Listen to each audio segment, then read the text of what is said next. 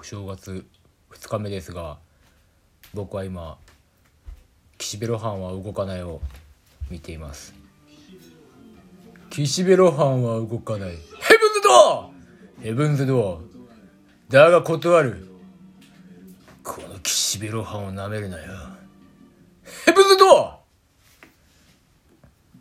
高橋一生が毎回急に言います「ヘブンズドア!」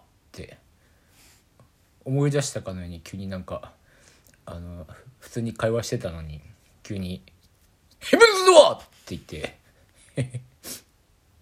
使うんですよね。とても面白いんで皆さん見てみてください。